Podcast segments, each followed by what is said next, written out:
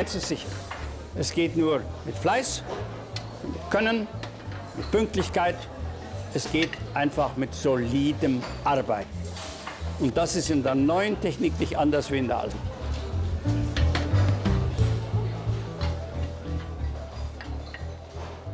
Ja, liebe Zuhörerinnen und Zuhörer, ich bin Benedikt Sommerhoff. Mein Gesprächspartner heute ist Matthias Wernicke. Wir beide begrüßen Sie ganz herzlich zum DGGU-Podcast. Heute mit dem Thema integriertes Management, integrierte Managementsysteme. Matthias wird sich gleich kurz vorstellen, das macht er besser selbst. Ähm, ich bin Mitarbeiter der DGQ und leite das Themenfeld Qualität und Innovation. Bin schon lange im Qualitätsmanagement tätig und wer lange dort tätig ist, auch wer kurz dort tätig ist, begleitet eigentlich von Beginn an das Thema Managementsysteme. Ich lade Matthias äh, Wernicke ein, kurz was zu sich zu sagen. Ähm, wir kennen uns schon eine Weile, aber ich kenne ihn nicht gut genug, dass ich ihn so gut vorstellen könnte, wie er das selber machen kann. Lieber Matthias, was ist dein Hintergrund? Ähm, was verbindet dich mit dem Thema Managementsysteme und integrierte Managementsysteme? Ja, Dankeschön, Benedikt. Ähm, ich möchte auf jeden Fall mich anschließen. Ich freue mich wirklich, dass wir heute dieses Thema diskutieren können, denn äh, das Thema integrierte Managementsysteme begleitet mich schon sehr, sehr lange. Äh, jetzt bin ich im Moment im äh, Fachkreis Audit und Assessment als Leitungsmitglied unterwegs und mache auch fachübergreifend das Thema mit zwei anderen äh, Bereichen, Risiko als Chance und QM in der sozialen Dienstleistung, das Thema IMS. Aber ich schöpfe natürlich aus einer 30-jährigen operativen Tätigkeit in einem Unternehmen der Luft- und Raumfahrt und in wechselnden Positionen logischerweise und habe dort eigentlich schon von Anfang an bei den vielen Anforderungen, die wir gehabt haben, äh, gelernt, dass wir mit der Einzelbetrachtung und der Aufteilung von einzelnen Sichten, ja, wie Qualität, Umwelt, Arbeitssicherheit, irgendwann mal nicht mehr zurechtkommen werden. Und das hat mich getrieben, das zu vereinfachen. Und das mache ich heute als äh, Berater, Trainer und auch als Dozent für integrierte Managementsysteme. Und ich denke, da können wir heute ein interessantes Gespräch führen. Da bin ich sicher, wir haben schon viele interessante Gespräche geführt. Matthias, hast du noch eine Erinnerung daran, wann dir das Thema und der Begriff integriertes Management, integrierte Managementsysteme in deiner beruflichen Laufbahn so, so zum ersten Mal begegnet ist und in welchem Kontext es war? Ja, das kann ich sehr genau sagen. Dieses Thema treibt die ISO bereits seit dem Jahr 1997. Und im Jahr 2000 wurde das erste Buch veröffentlicht, äh, der ISO zu dem Thema integrierte Managementsysteme, also die integrierte Anwendung von Managementsystemen, Normen, so hieß es genau. Und da haben wir im internationalen Kontext das Thema behandelt. In meiner beruflichen Situation habe ich das aufgegriffen und natürlich die Impulse, die von dort gekommen sind, versucht mitzuverarbeiten. Ja, ich kann gar nicht mehr für mich rekonstruieren, wann ich zum ersten Mal wirklich mit diesem Thema konfrontiert wurde. Es war noch nicht während meiner Tätigkeit im Automobilzulieferunternehmen. Das ähm, muss später in der DGQ gewesen sein, wo ich ja auch schon recht lange bin. Ähm, ich glaube, das war im Kontext der damaligen Studie, die ähm, äh, Professor Segezzi für die DGQ gemacht hatte, der von integrativem Management sprach. Ich glaube, da begegnete mir zum ersten Mal die intensive Beschäftigung mit dem Thema Integration, Integrativität ähm, von Managementsystemen. Und ich meine, diese Sichten, die wir da jetzt aufreißen, die haben lange Zeit eigentlich aus meiner Sicht etwas unterentwickeltes Dasein geführt, weil eben sehr stark erstmal die fachliche, die Kompetenz zum Thema Qualität, Umwelt, Arbeitssicherheit gefordert war und dort auch natürlich dann die Demonstration in Unternehmen nach außen. Und wenn es immer nur um drei Themen geht, äh, Benedikt, haben wir an der Stelle kaum ein Problem. Das lässt sich handeln, das lässt sich personell handeln. Mhm. Da gibt es mit Sicherheit an der Stelle zwar ab und zu Spannungen zwischen den Menschen, die das verwalten, aber es ist machbar. Und was wir jetzt sehen, ist, dass wir in der Regel bis zu 10, 20 unterschiedliche Anforderungen, nicht nur normative, sondern auch regulative, also aus den Bereichen der EU und weiteren, alle bündeln sollen und müssen in den Unternehmen. Und das ist eine schiere Unmöglichkeit, wenn man nicht die Thematik integriert angeht. Mhm. Das ist, ähm, ich würde auch mal sagen, ist fast eine Eskalation. Also die Gesetzgebung, vertragliche Verabredungen, Branchenstandards, äh, Normen.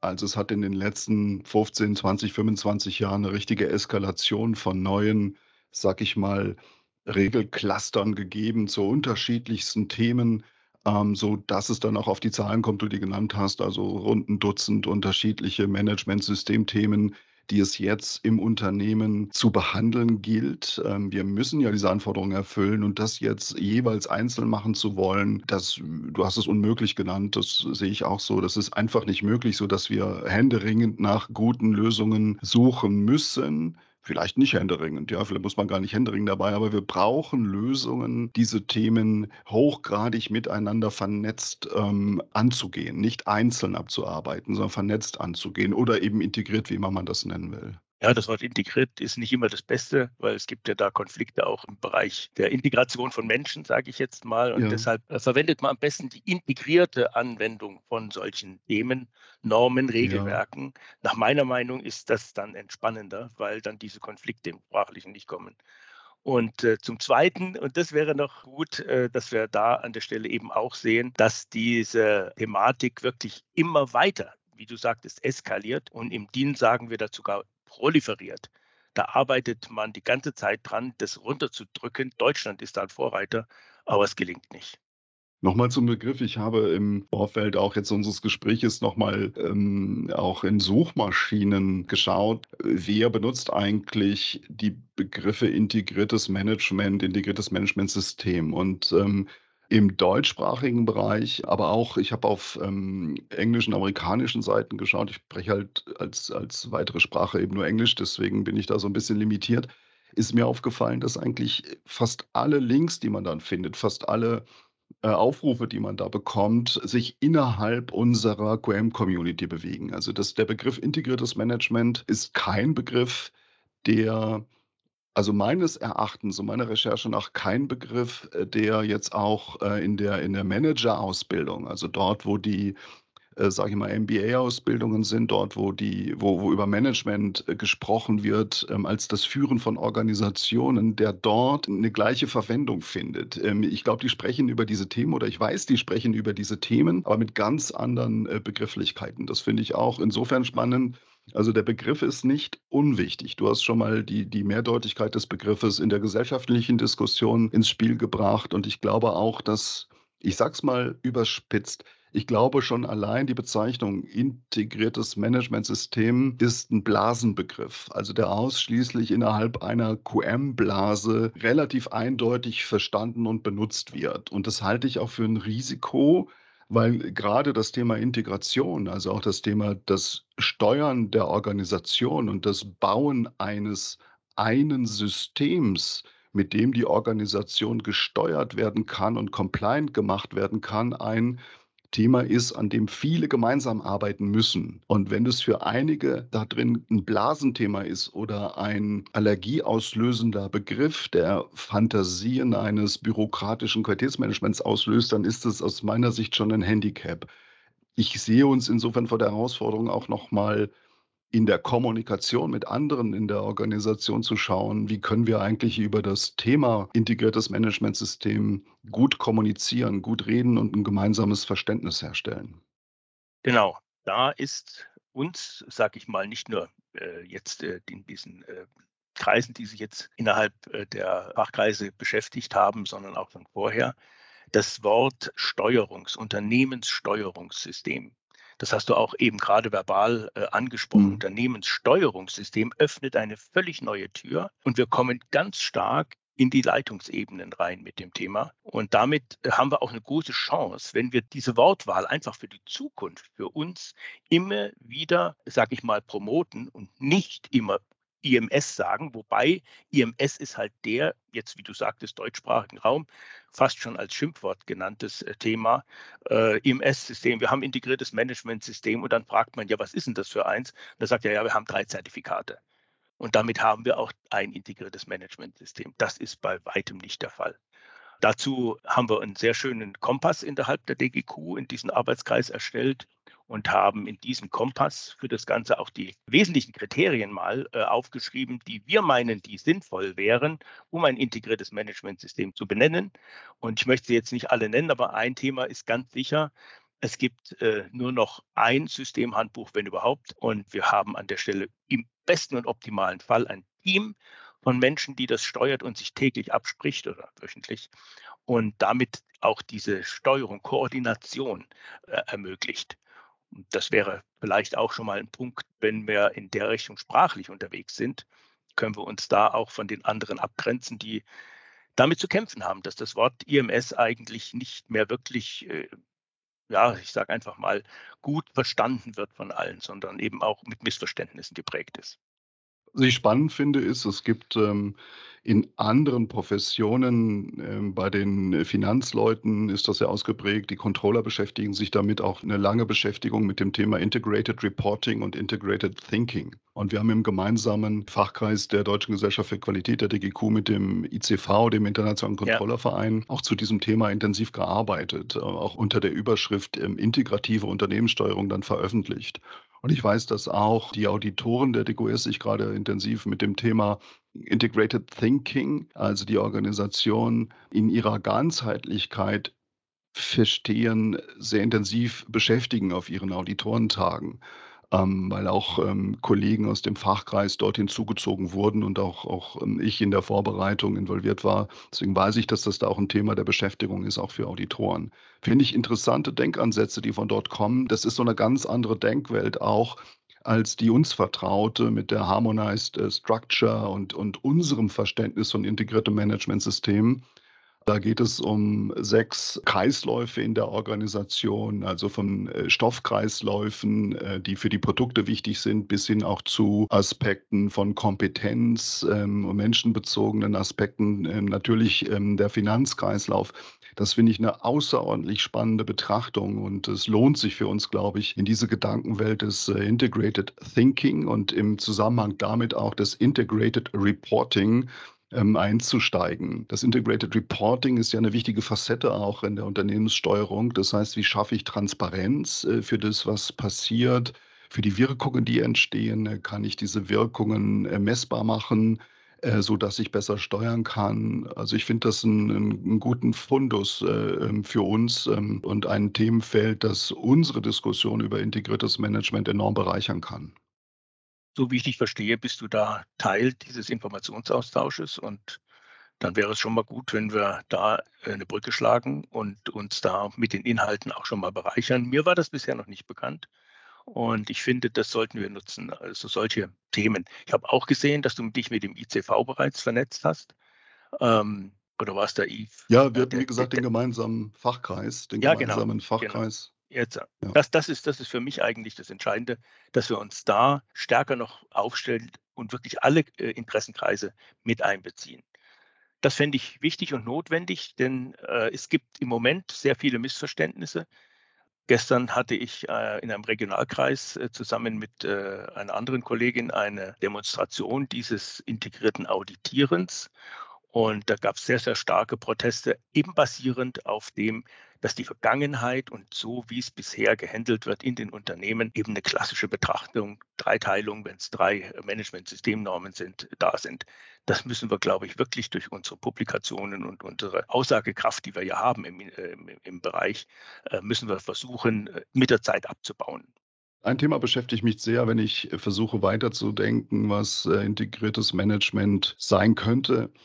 Unser blinder Fleck, bisheriger blinder Fleck Unternehmenssteuerung haben wir als Begriff ja schon gerade darüber gesprochen. Also auch, ich sage es mal in einem anderen Begriff, Governance. Also dass ganz viele ähm, Festlegungen in der Organisation, wie etwas geschieht und äh, was passiert, was nicht passiert, natürlich auch Governance-Spielregeln geschuldet sind, die wir bisher im Qualitätsmanagement und auch vielleicht aus anderen Professionen heraus, die sich um Umweltmanagement, Arbeitssicherheit, ähm, Risikomanagement und die vielen anderen Dinge gekümmert haben, nicht immer so auf dem Radar hatten, nämlich auch die, ich sag mal, rechtsformbedingten Spielregeln für Organisationen, aber auch die Aspekte der Zielkaskaden, der Strategien, der Zielkaskaden, der Incentivierungssysteme, also der Entlohnungs- und Belohnungssysteme in Organisationen.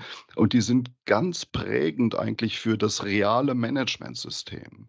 Und es ist eben, wir haben, wir haben sehr stark damals geglaubt, wir sage ich jetzt auch, wir damals beim Automobilzulieferer, wir in der Qualitätssicherung, im Qualitätsmanagement, wie es dann später hieß, dass wir durch unsere Handbücher und unsere Systembeschreibungen sozusagen das Allerwichtigste und meiste in der Organisation bezüglich Qualität erfasst und beschrieben haben. Und ich habe später erkennen müssen, dass die ständigen Verletzungen auch dieses Systems, die Ausweichbewegungen, die Umgehungen, die da gemacht wurden, auch den, sag ich mal, Zielkonflikten geschuldet waren, weil starke andere Systemimpulse reingekommen sind, nämlich eben über Ziele, über Incentivierungen, über die governance-bedingten Festlegungen in der Organisation.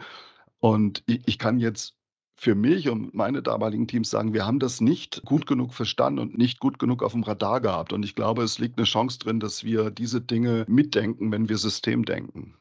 Das klingt auch in unserem Kompass schon mit und an. Wir zeigen, dass das bereits an der Stelle eines der Themen ist, das wir bearbeiten werden und müssen. Und ich glaube, da brauchen wir einfach dann eine breitere Basis auch innerhalb der DGQ. Ich will jetzt nicht sagen neuen Fachkreis, aber dass wir das so wirklich äh, als ein strategisches Ziel sehen, unsere ganzen Aktivitäten, die wir haben, sei es Nachhaltigkeit und, und, und, alle unter dem Thema auch mit des integrierten Managementsystems, des integrierten Steuerungssystems betrachten. Und weil du gerade gesagt hast, äh, wir haben ja das Thema Internal Controls noch, das ist ein Punkt, der auch entscheidend ist, Governance und das interne Kontrollsystem ist ja auch ein Anliegen, das wir haben, dass wir dieses in Zukunft stärker berücksichtigen. Denn wir brauchen, glaube ich, sogar die Trennung, manchmal die menschliche Trennung, dass derjenige, der eine Optimierung im Prozess anstoßen will oder auch als Vorgesetzter etwas erreichen möchte, dass wir das trennen müssen von dem, dass einer wirklich unterwegs ist und sagt, wo sind die Gefahren, wo sind die echten Schwachstellen, was macht uns angreifbar.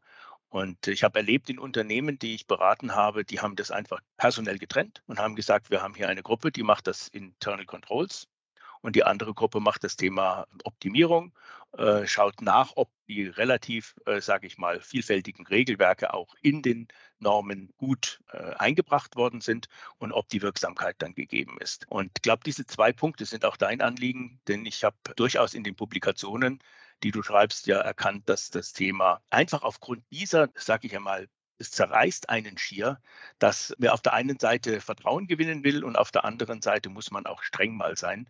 Du sagst, glaube ich, das Wort immer rigoros, was nicht bös gemeint ist, aber es hat an der Stelle eine deutliche Dimension, das in Personalunion zu fahren, das wird nicht funktionieren nach meiner Meinung. Wir müssen deshalb auch deutlich sagen, wie so etwas gelingen kann. Das, also um diese Dinge besser zu verstehen und auch, ähm, ich sag mal, neue Lösungsräume zu entdecken, befasse ich mich ja auch sehr intensiv ähm, ja mit soziologischen Themen, auch äh, mit dem Thema Kybernetik. Ich habe das nicht originär gelernt. Ich muss mich da ein Stück weit jetzt reindenken und reinfuchsen. Ich finde das aber eine Fundgrube auch für die Management-Systemgestaltung, sich ein Wissen anzueignen, eben aus der Organisationssoziologie, aus der Systemtheorie. Und ich finde das sehr faszinierend, auch die Sichtweise, dass ein Managementsystem eigentlich ein ein soziotechnisches Subsystem des soziotechnischen Systems Organisation ist. Ja?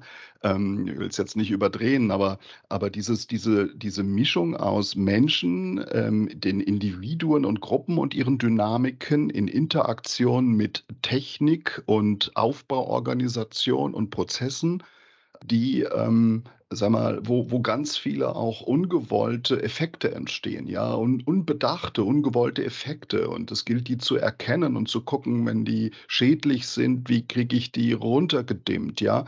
Und ich kann das aber nicht so auf dem Reißbrett planen. Ähm, ich kann mich erinnern, dass wir damals äh, Mitte der 90er Jahre beim Automobilzulieferer, als dann auch ähm, so die, da war ja da noch die elementeorientierte Qualitätsmanagementnorm, dass wir also im Versuch, ein Managementsystem für Qualität zu bauen, ganz viele dieser Dynamiken nicht erkannt haben und diesen Mechanismus der, der ungewollten Effekte, des Nicht-Eintretens gewollter Effekte und des Eintretens ungewollter Effekte nicht erkannt haben und damals auch noch nicht ähm, uns mit dem, was wir heute Agilität nennen, so beschäftigt haben, dass wir gesagt haben, okay, dann probier Dinge aus und stell dich darauf ein, dass wenn ungewollte Effekte auftreten oder gewollte Effekte nicht eintreten, dass du es einfach nochmal anders machen musst. Und das war damals gar nicht, das, wir, haben, wir haben versucht, die einmal mal theoretisch gut klingenden Spielregeln dann zu erzwingen. Ja, wir haben dann nochmal geschult, wir haben dann stärker auditiert, wir haben versucht, den Chef dafür zu gewinnen, dass er Sanktionen ausspricht, äh, wenn Leute sich nicht dran gehalten haben. Wir haben aber nicht verstanden, dass deren Umgehen des Systems manchmal für die Firma richtig klasse und ähm, zielführend war. Ich glaube, da sind wir, könnten wir heute weiter sein. Wir könnten heute besser verstehen, dass das ähm, Gestalten von Managementsystemen eigentlich äh, ein, eine kontinuierliche Arbeit am System erfordert, ein ständiges Neujustieren, ein, und dass es nie fertig ist. Das ist ja auch ein Thema der, wie sagt man immer so schön, Nachhaltigkeit, dass wir eben versuchen, solche Weiterentwicklungen zu betreiben. Und ich habe an der Stelle immer das Gefühl, dass wir uns da manchmal hilflos fühlen, obwohl wir doch zwei Elemente haben, die wir sehr gut nutzen könnten und sollten. Und die kommen aus dem Bereich der Qualität, primär sage ich mal. Und zwar ist es das Thema der Erstellung einer Kontextanalyse. Und die Kontextanalyse könnte genau diese Themen alle umfassen, wenn wir uns nicht nur auf Qualitätsthemen fokussieren. Statt Kontext kann man auch Umfeld sagen, das ist vielleicht ein bisschen verständlicher. Und das zweite Thema ist, wir können mit einer jetzt bleibe ich mal im normativen Bereich einer ISO 9004, das Thema der Nachhaltigkeit zum Beispiel wunderbar abfangen, weil dort diese Möglichkeit bereits mit implementiert ist und sogar angeboten wird. Wir können also, glaube ich, mit sogar existierenden Tools, wenn wir den Blick der Menschen, die uns zuhören, ja, öffnen, können wir da tatsächlich Effekte erzielen, auch für die, für die Community. Das bedeutet aus meiner Sicht aber auch, dass wir ein Stück weit uns lösen müssen von alten Fantasien der Managementsystemgestaltung und der Managementsystemintegration, uns, wie gesagt, mir mit den schwierigen Themen der Gestaltung soziotechnischer Systeme oder dem Gärtnern soziotechnischer Systeme. Vielleicht kann man sie viel weniger stark äh, zielgerichtet gestalten, als wir manchmal glauben, aber wir können sie, sage ich mal, in gewollte Richtungen entwickeln und bewegen, wenn wir darauf schauen, was dann wirklich passiert, egal was wir gewollt haben. Also ich glaube, ein erweitertes Wissen darüber, wie dieses soziotechnische System, Managementsystem oder das größere soziotechnische System Organisation funktioniert, wird uns enorm helfen, gutes Qualitätsmanagement zu machen, gutes Nachhaltigkeitsmanagement zu machen. Und äh, das ist aber ganz schwer. Ich bin auch Maschinenbauingenieur von der Ausbildung. Ich habe im Studium diese Themen nicht kennengelernt, definitiv nicht. Und ich habe lange geglaubt, dass eine Organisation im Prinzip wie eine Fun Maschine funktioniert wenn man alle vernünftigen Pläne gemacht hat, sich ein kluges Konzept überlegt hat und sich alle diszipliniert dran halten, dann muss es doch laufen wie geschmiert. Und ich habe Jahre gebraucht zu verstehen, warum das nie gelingt, also zumindest nicht erzwingbar ist. Und du hast ja eben auch von Hilflosigkeit gesprochen. Ich hatte also eine mehrjährige Phase der, der Ahnungslosigkeit, wo ich gar nicht richtig gemerkt habe, wie komisch das alles läuft. Dann hatte ich eine Phase der Hilflosigkeit, wo ich sagte, okay, ich verstehe jetzt, da läuft was komisch. Ich habe das jetzt gesehen und erkannt. Ich weiß noch nicht warum. Und ich weiß auch nicht, wie man an so Sachen wie Kultur rankommt und ähm, an, an diese, diese menschlichen Dynamiken rankommt. Habe dann aber mit Hilfe vieler Kolleginnen und Kollegen im Netzwerk aber auch gelernt, äh, es, es gibt Menschen, die dafür Konzepte haben. Und das sind Menschen, von denen ich dann gesehen habe, die haben Organisationsentwicklung gelernt, die haben Pädagogik gelernt, die wissen viel über Psychologie, über Soziologie. Und ich glaube, wir müssen interdisziplinär äh, enorm stark zusammenarbeiten. Das, ich glaube, all das relevante Wissen versammelt keine einzige Person jetzt in ihrem Hirn, sondern das äh, ist enorm darauf angewiesen, dass wir interdisziplinär zusammenarbeiten. Und wir sollten diese Zusammenarbeit mit völlig anderen Fachrichtungen auch aktiv suchen und mit ganz anderen Rollen und Funktionen. Wir sollten nicht immer in unserer Blase bleiben, wo wir ein ähnliches Wissen haben. Das gelingt ja auch in den Fachkreisen, finde ich richtig, richtig gut, dass wir also dort Menschen haben, die mit völlig anderen Hintergründen und völlig anderem Wissen und Kompetenzen in die Diskussion einsteigen und auf einmal ein Reichtum von Konzepten, Ideen, Lösungsräumen entsteht, der uns hier wirklich nach vorne bringen kann. Das ist, denke ich, mal unser aller Ansatz. Und ich habe mich an der Stelle sehr gefreut, dass also diese Fragestellung des Integrierens, und wie machen wir das am besten, gar nicht von uns jetzt kam, vom Bereich Audit, weil Audit ist ja an und für sich die integrierendste Thematik überhaupt im ganzen System, denn wir auditieren gemäß 19011 ja alle Aspekte eines Managementsystems. Da gibt es keine Grenzen für das Thema. Die ist extra aufgelöst worden damals, äh, 2000 irgendwann dass man gesagt hat, nein, wir machen keine Aufteilung mehr in unterschiedliche Sichten, sondern wir sagen, das ist die Methodik, die ihr beim Auditieren zum Beispiel machen sollt. indem ihr offen seid. Die Prozesse, die Ziele des Unternehmens, die Strategien, die da sind, sind eure Basis für das Bewerten der Funktionsfähigkeit oder der, ja, der Wirksamkeit.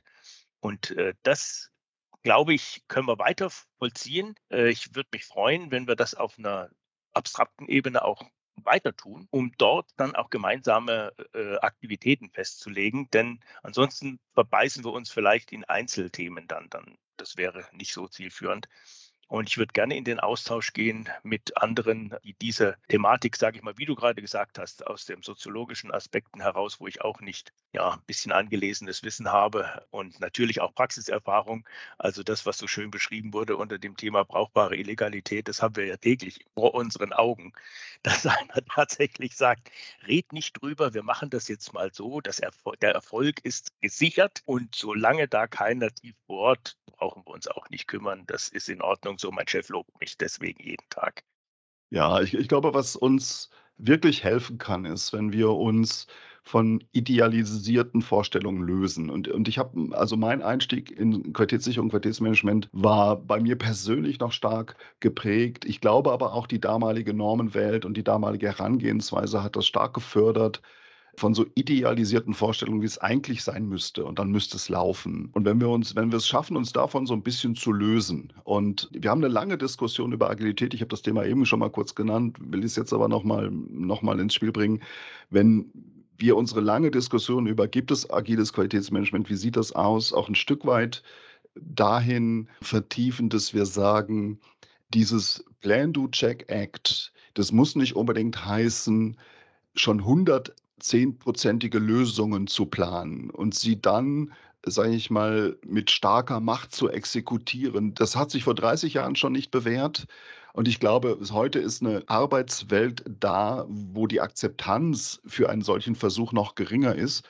Ich glaube, was uns enorm helfen wird, ähm, gute Managementsysteme zu bauen und zu begleiten, ist, wenn wir da mehr Dynamik, mehr Flexibilität, mehr Agilität äh, reinbringen, wenn wir experimenteller vorgehen, wenn wir uns äh, bereit sind, uns überraschen zu lassen, wenn wir in Kauf nehmen, dass es passieren kann, dass unsere super tollen Ideen, wie man es machen könnte, auch mal scheitern können aus Gründen, die wir nicht antizipieren können, dann wären wir, glaube ich, einen Riesenschritt weiter. Also wenn wir da einfach eine größere Offenheit hätten, vielleicht auch eine größere Demut, äh, sag ich mal, vor, vor soziotechnischen Systemen wie wie, sag mal, fantasievoll und flexibel die Menschen als Gruppen darin sind, bestimmte Problematiken zu lösen auf Wegen, an die wir nie gedacht haben und manchmal auf Wegen, die entlang der Spielregeln sogar illegal sind, zunächst mal.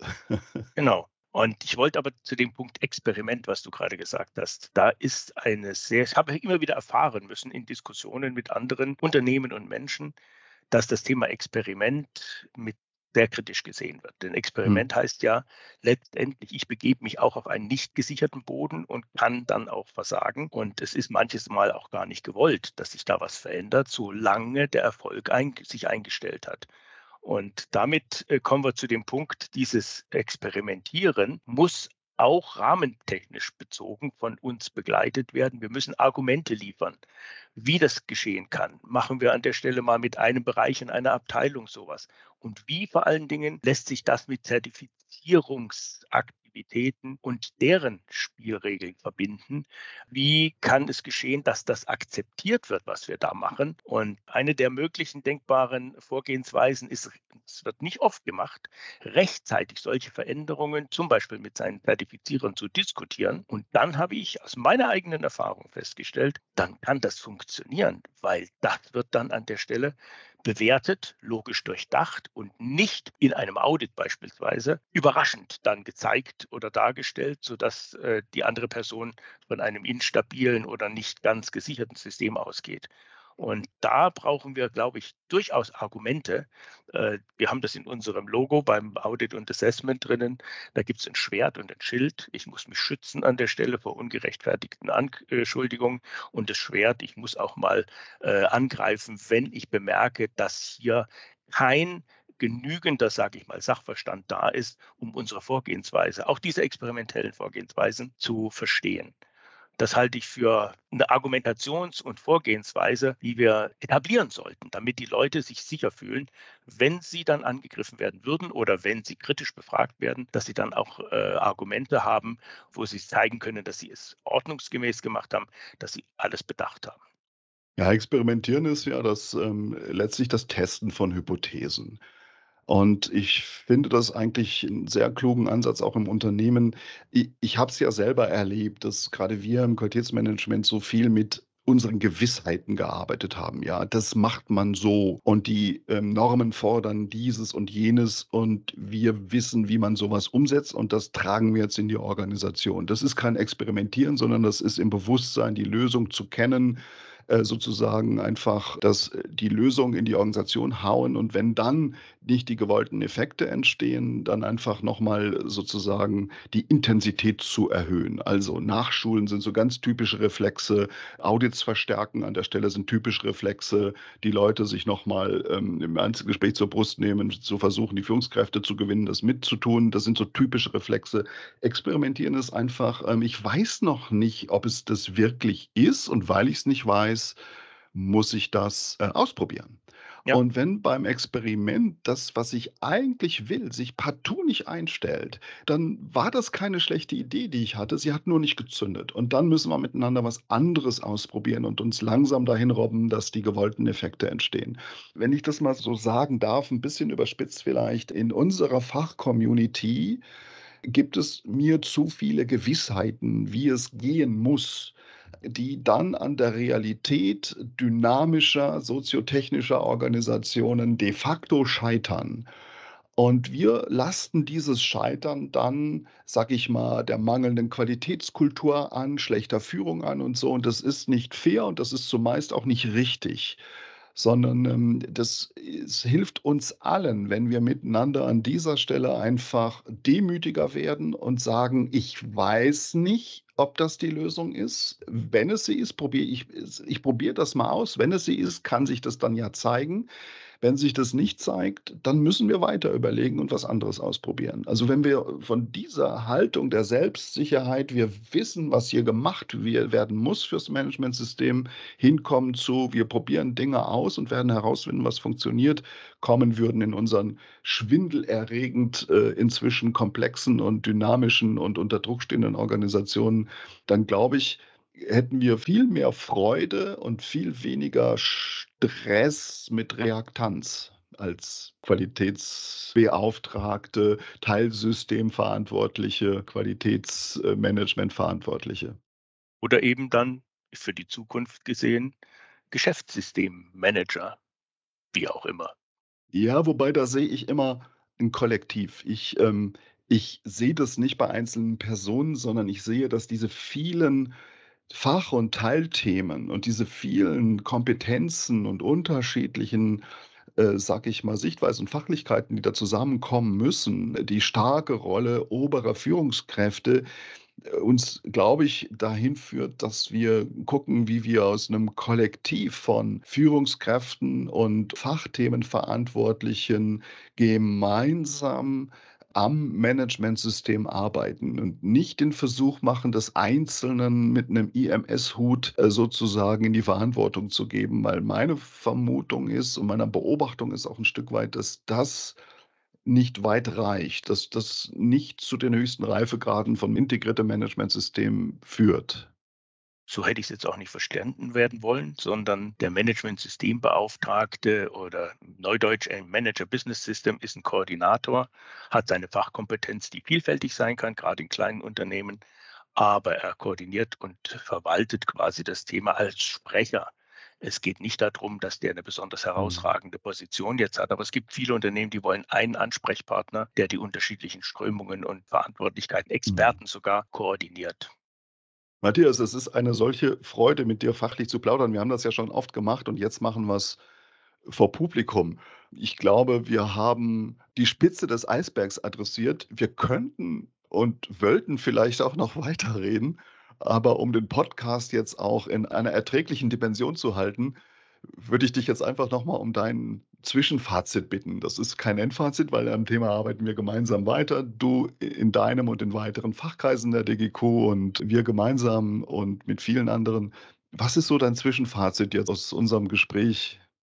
Es öffnen sich Möglichkeiten, die tatsächlich lösungsorientierte Inputs für diese Thematik geben können. Äh, ich schätze sehr diesen äh, Ansatz, dass wir uns mehr um den Menschen im System auch kümmern müssen und nicht nur um die Maschinen, jetzt sind wir ganz platt, die an der Stelle deterministisch funktionieren. Und ich glaube, wenn wir da die richtigen Leute dann in unseren Fachkreisen adressieren, zusammenbringen und an den Themen arbeiten, dann wird es nicht schnell gehen und es wird auch nicht äh, morgen fertig sein, äh, werden wir da eine sehr, sehr gute und neue Dimension des äh, Managens von Unternehmen, des Steuerns von Unternehmen auf allen Gebieten äh, in, unserem, in unserer DGQ, sage ich mal, erreichen können. Das würde ich gerne noch mit betreiben wollen. Bin ja nun auch schon im stolzen Alter. das würde ich gerne an der Stelle mit erreichen wollen noch äh, dass wir da auf einem Weg sind, der sicher in die Zukunft führt. Lieber Matthias Wernicke, vielen Dank für dein Engagement in den DGQ-Fachkreisen, in der DGQ, ähm, für deine Beschäftigung mit dem Thema integriertes Managementsystem. Ich glaube, wir freuen uns beide, wenn unser Podcast ähm, Reaktion auslöst. Ähm, wir bitten die Zuhörerinnen und Zuhörer, sich einfach an dieser Diskussion mit den eigenen Erfahrungen, mit den eigenen Herausforderungen auch zu beteiligen in den Fachkreisen auf DGQ Plus und wer da noch keinen Zugang hat, auch auf allen anderen Kanälen, auf denen die DGQ erreichbar ist, bringen Sie sich ein, schildern Sie Ihre Erfahrungen, ähm, bringen Sie Ihre Kompetenzen ins Gewicht und lassen Sie uns miteinander so auch ein bisschen den Kopf aus den Normen erheben, ähm, um uns blicken, was im Unternehmen sich alles tut und lassen Sie uns in die Hände spucken und miteinander das Thema Managementsystem auf eine neue, elegante Art und Weise miteinander vorantreiben. Vielen, vielen Dank, Matthias. Hat Spaß gemacht. Freue mich drauf. Freue mich drauf. Dass die Diskussion gibt, wird weitergehen. Auf jeden Fall. Dankeschön. Machen Sie es gut.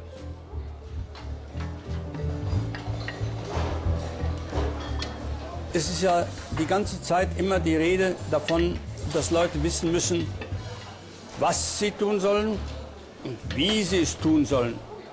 Darüber wird vergessen, ihnen zu erklären, warum sie es tun sollen.